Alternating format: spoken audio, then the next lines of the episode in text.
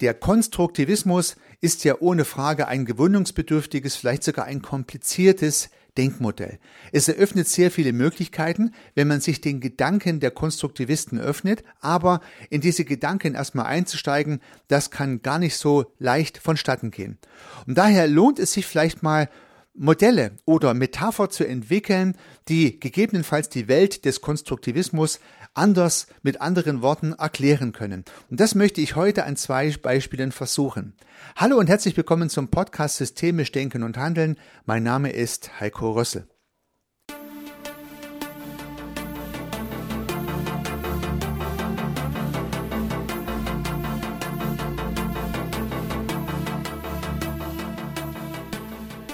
Die Urväter des Konstruktivismus Ernst von Glasersfeld fällt mir ein oder auch Heinz von Förster, es gibt bestimmt auch noch andere Protagonisten, geben sich ja in verschiedensten Publikationen Mühe, die Welt des Konstruktivismus zu erklären. Und so hat jeder die Chance, bei verschiedenen Autoren aus verschiedenen Quellen sein Bild des Konstruktivismus zu entwickeln, wenn man so möchte, seine Wirklichkeitskonstruktion, was denn Konstruktivismus sei, zu bauen. Und so ist der Konstruktivismus selbst natürlich auch nur eine Konstruktion, die wir individuell in unseren Köpfen errechnen und damit versuchen gut klarzukommen. Und das gut klarkommen, das Praktische, äh, daran möchte ich anknüpfen und möchte versuchen, mit zwei technischen Modellen nochmals die Idee des Konstruktivismus, so wie ich sie verstanden habe, zu verdeutlichen. Die Idee des Konstruktivismus, so wie ich sie verstanden habe, ist eine bedeutsame Einschränkung, weil vielleicht stimmt sie nicht unbedingt mit den Ideen der Theorie von, von Glasersfeld oder von, von Förster überein, aber es ist meine Interpretation, die für mich gut funktioniert und wie schon öfters mal bringe ich gerne diesen Disclaimer ein, um zu verdeutlichen, dass es hier nicht um Wissenschaftlichkeit geht, sondern um Interpretation und praktische Anwendung. Ja, praktische Anwendung. Und da ist mir was eingefallen. Als ich Texte von von Förster und von Glasersfeld las, ist mir ein Gedanke gekommen und zwar eine Argumented oder Virtual Reality Brille. Noch besser nicht Argumented, sondern eine Virtual Reality Brille. Und nun für die Nicht-Techniker unter Ihnen, liebe Zuhörerinnen, liebe Zuhörer, Argumented Reality ist ja eine halbdurchlässige Brille, wo sozusagen was eingespiegelt wird. Google Glasses ist so ein Vertreter. Das heißt, ich kann durchgucken und sehe die Wirklichkeit und zusätzlich wird mir was hineinprojiziert, zum Beispiel eine Checkliste, die ich abarbeiten muss oder ein Konstruktionsplan, den ich benötige und zukünftig vielleicht irgendwelche Pfeile, in welche Richtung ich laufen muss. Ja, das wäre Argumented Reality. Virtual Reality dagegen sind Brillen, die uns komplett einhüllen. Das heißt, wir setzen sie auf unsere Augen und sehen nichts anderes als die kleinen Monitore, die in dieser Brille verbaut sind. Von Sony gibt es zum Beispiel so ein Exemplar für die PlayStation, aber es gibt auch ganz einfache Modelle, wo man sein Handy einspannen kann und damit einer entsprechenden App eine Art von Virtual Reality erzeugen kann, dann vielleicht nicht ganz in der gewünschten Präzision, aber schon gar nicht so schlecht. Das heißt, ich kann in der virtuellen Welt umhergehen. Ich kann, ich kann zum Teil noch so Datenhandschuhe anziehen, um mich sogar zu betun in dieser Welt. Ich kann vielleicht sogar laufen und mich dann auch bewegen, so dass ich in dieser virtuellen Welt auch arbeiten kann, was bewegen kann, mit den Händen sozusagen was anfassen kann oder auch laufen kann, um dann die Ausschnitte, die ich sehen kann, zu verändern. Und die ganze Zeit wird mir ein Bild projiziert, welches ein virtuelles ist und letztendlich meine Wirklichkeit in diesem Augenblick errechnet. Ich bekomme eine errechnete Realität vors Auge gespielt an die Monitore, die das entsprechend projizieren und dann kommt es meine Augen rein und ich denke, ich bin da in dieser Welt. So und so weit sind wir heute noch nicht.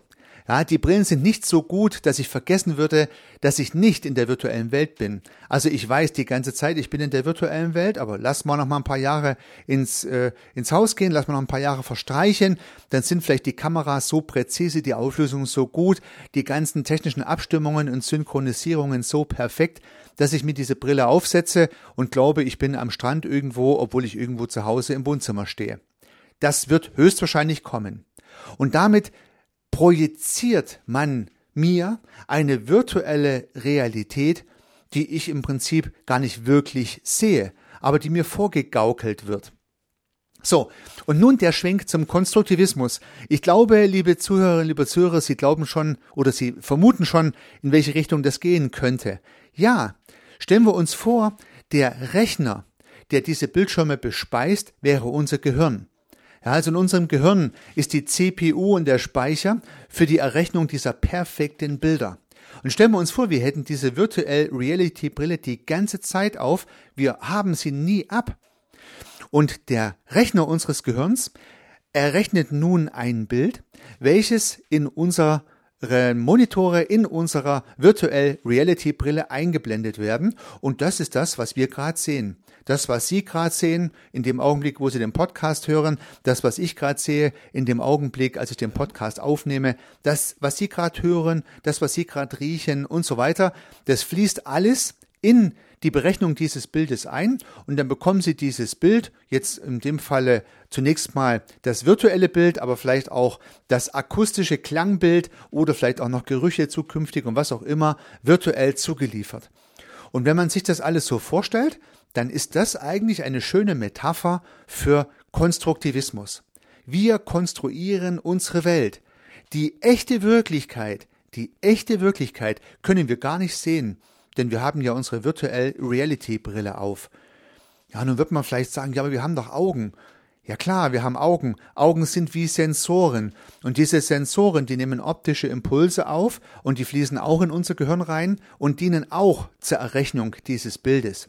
Aber ob die Impulse, die wir mit unseren Augen aufnehmen, die gleichen Bilder ergeben, die wir in unserem Gehirn errechnen, das ist eine ganz andere Frage. Und dazu habe ich schon mal eine Episode zum Thema Konstruktivismus oder Konstruktivist gemacht.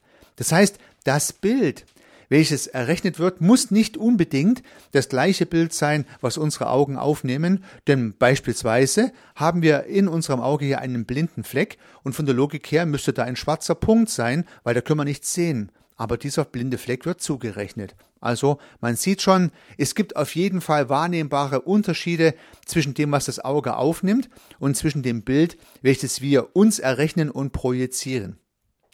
So, und nun wird unser Bild, wenn man so möchte, nicht auf der Virtual Reality Brille vor unseren Augen ausgerechnet und uns wieder über die Augen eingespeist, sondern diese Brille, wenn man so möchte, ist in unserem Kopf drin und wird direkt in unser Gehirn eingespeist und so sehen wir im Prinzip, was wir uns errechnen. Ja, das wäre vielleicht eine denkbare Metapher für Konstruktivismus. Ja, das heißt also, unser Gehirn ist der Rechner, der die Bilder errechnet und uns einspeist.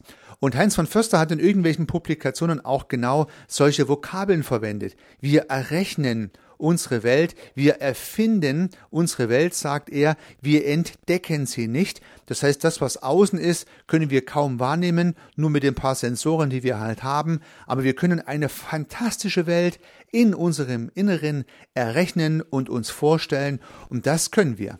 Und das ist prima. Man sieht einmal mehr, wie gigantisch unsere Rechenmaschine ist und wie weit davon entfernt immer noch moderne Computer sind. Ja, ich glaube auch, dass wir noch in vielen Jahren merken werden, dass wir eine Virtual Reality Brille aufhaben und nicht den Eindruck haben, wir gehen so durch die Welt, wie wir jetzt gerade durch die Welt gehen, ohne diese Brille. Ja, diesen Gedanke vielleicht noch etwas anders gedacht, noch etwas verfeinert. Ich habe mit einem Kollegen drüber gesprochen und wir haben eine spannende Idee gemeinsam diskutiert. Nun, es ist einfach nur eine Idee, es ist noch kein richtiges Modell, aber ich möchte es heute einfach noch anfügen. Und zwar könnte man sich ja eine Maschine vorstellen, eine Maschine, die Sensoren bekommt, genauso wie unsere Sinnesorgane. Also vielleicht so eine Art Roboter. Stellen wir uns dieses Ding mal vor. Stellen wir uns mal vor, wie das technisch zusammengeschraubt ist. Und nun sind da zwei optische Sensoren dran. Die haben exakt die gleichen Datenblätter wie unsere Augen. Ja, sie können die gleichen Lichtimpulse aufnehmen, das gleiche Farbspektrum unterscheiden, die gleichen Helligkeitswerte differenzieren, den gleichen Kontrast auflösen und so weiter. Dann gibt es natürlich noch zwei akustische Sensoren, also Mikrofone, die haben exakt die gleichen Datenblätter wie unsere Ohren und so weiter und so fort. Ja, auch unsere Nase, unsere Zunge, unsere Finger und deren Haptik, das wird alles in die Maschine eingebaut und die Sensoren funktionieren mit exakt den gleichen Datenblättern wie wir auch. So, und nun kann diese Maschine ja genau die gleichen Umweltreize aufnehmen wie wir. Wenn diese Maschine, wenn dieser Roboter nun nur angenommen, und das wird niemals funktionieren, da bin ich mir sicher, deswegen nur angenommen, nur ein Gedankenexperiment, einen Rechner hätte, der genauso präzise ist wie unser Gehirn, dann würde diese Maschine ein Bild entwickeln von dem, was sie wahrnimmt. Ja, die optischen Sensoren würde sie nutzen, die akustischen Sensoren würde sie nutzen, die haptischen Sensoren würde sie nutzen, alles das, was die Maschine halt hergibt und würde daraus ein Bild errechnen, ihre Umwelt errechnen, ihre Wirklichkeit errechnen. So und nun sind wir uns ja sicher, dass diese Maschine das Bild errechnen muss. Ja, diese Maschine muss das Bild errechnen. Wie soll sie sonst zu ihrer Wirklichkeitskonstruktion kommen? Und wenn diese Maschine perfekt funktioniert, genauso gut wie unser Gehirn, mit exakt den gleichen Sensoren, die wir Menschen auch haben, dann könnte sich diese Maschine ja auch theoretisch genauso durch den Raum bewegen, wie wir es auch können und die gleichen Dinge machen, die wir auch können. Weil die Wirklichkeitskonstruktion dieser theoretischen Maschine, dieser Fantasiemaschine, wäre die gleiche wie unsere. Aber sie könnte nicht die wirkliche Wirklichkeit wahrnehmen, sondern nur das, was die Sensoren hergeben.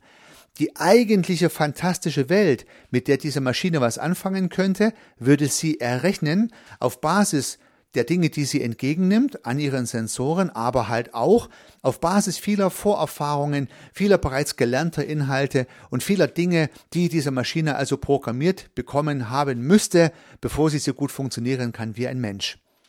Ja, ein zweites Modell was gegebenenfalls auch als Gedankenmetapher des Konstruktivismus herhalten kann, denn bei dieser Maschine würde keiner auf die Idee kommen, dass diese Maschine die wirkliche Wirklichkeit erkennen kann. Nein, diese Maschine wird natürlich in ihrem Inneren ihre Wirklichkeit errechnen. Geht ja gar nicht anders, ja. Das würde nicht anders funktionieren. Und warum soll es der Maschine dann besser gehen oder schlechter gehen wie uns Menschen in diesem Gedankenexperiment? Und nun ein letzter Gedanke, warum diese Maschine wirklich nur ein Gedankenexperiment sein kann. Ich habe dazu vor einiger Zeit schon mal eine Episode gemacht. Da ging es um die Frage, ob es wirklich mal Maschinen geben kann, die so funktionieren können wie wir Menschen. Und als systemisch Denkender würde ich sagen, nein, das kann es nicht geben.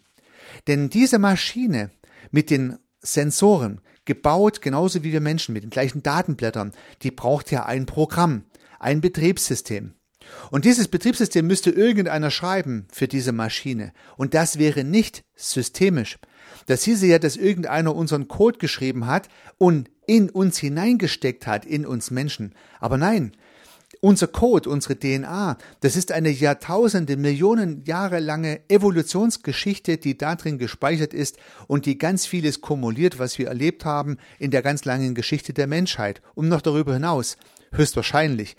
Demzufolge kann die Maschine nicht von einem besten Programmierer einen Programmcode bekommen, der so funktioniert wie das Betriebssystem des Menschen. Wie kann denn dann dieses Betriebssystem entstehen? Eigentlich nur durch Zufall, durch Selektion, durch Evolution. Das heißt, man müsste die Maschine hinstellen und müsste sie ohne Software einfach nur so bauen und müsste sagen, okay, jetzt Maschine, entwickle dich selber. Ja, schreib dir dein Programm selbst. Und wenn wir gar nichts mitgeben würden, keine einzige Codezeile in dieser Maschine eintragen würden, würde sich gar nichts passieren, würde gar nichts passieren. Diese tote Maschine würde für alle Ewigkeit tot bleiben, sie würde nicht beginnen, ihren eigenen Code zu schreiben. Genau das aber haben wir Menschen gemacht. Wir haben vor Jahrtausenden begonnen, unseren eigenen Code zu schreiben und den immer weiterentwickelt. Und das genau macht uns aus. Und deswegen sind wir Menschen, da wo wir heute stehen. Und die Maschine kann ihren Code nicht selber schreiben, wenn wir sie nicht irgendwie anstoßen, das zu tun. Wenn wir sie aber anstoßen, das zu tun, dann ist es keine Evolution des Menschen mehr, dann ist sozusagen eine gewisse Intelligenz von uns von außen eingegeben und dann ist das Ganze immer noch eine Maschine, die auf Basis eines Codes funktioniert, die ein Dritter eingegeben hat.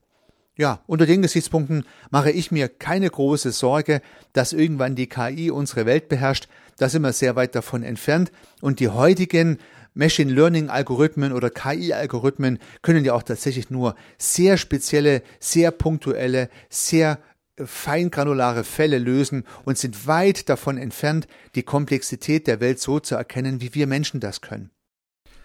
So können wir beruhigt schlafen gehen und brauchen keine Befürchtungen zu haben, dass intelligente Maschinen alsbald unseren Job übernehmen und können stattdessen lieber unsere eigenen Wirklichkeitskonstruktionen reflektieren. Wir können in unseren Wirklichkeitskonstruktionen die Schönheit der Welt, ihre Vielfalt und ihre Möglichkeiten erkennen und das Beste für uns daraus machen.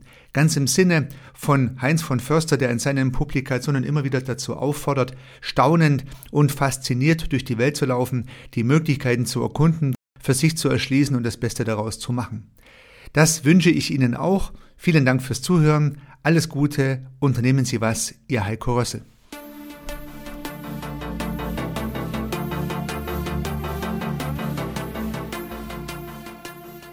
Ich freue mich, dass Sie diese Episode angehört haben und hoffe natürlich, dass sie Ihnen gefallen hat und dass Sie was davon mitnehmen können. Wenn Sie keine zukünftigen Episoden verpassen möchten, dann können Sie den Podcast gern abonnieren. Nutzen Sie dafür den Abonnieren-Button in der Podcast-App Ihrer Wahl. Natürlich würde ich mich auch über eine Rezension oder über eine Bewertung freuen. Alternativ zu diesem Podcast habe ich zwei weitere aufgenommen. Sie finden sie unter www.servicearchitekt.com/podcast oder wenn Sie meinen Namen in der Podcast-App Ihrer Wahl eingeben. Vielleicht können ja auch die beiden anderen Angebote für Sie interessant sein. Sollten Sie ein persönliches Gespräch wünschen, dann können Sie das gern unter www.servicearchitekt.com/termin auf meiner Website mit mir vereinbaren. Ansonsten freue ich mich auf ein Wiederhören. Bis dahin, Ihr Heiko Rössel.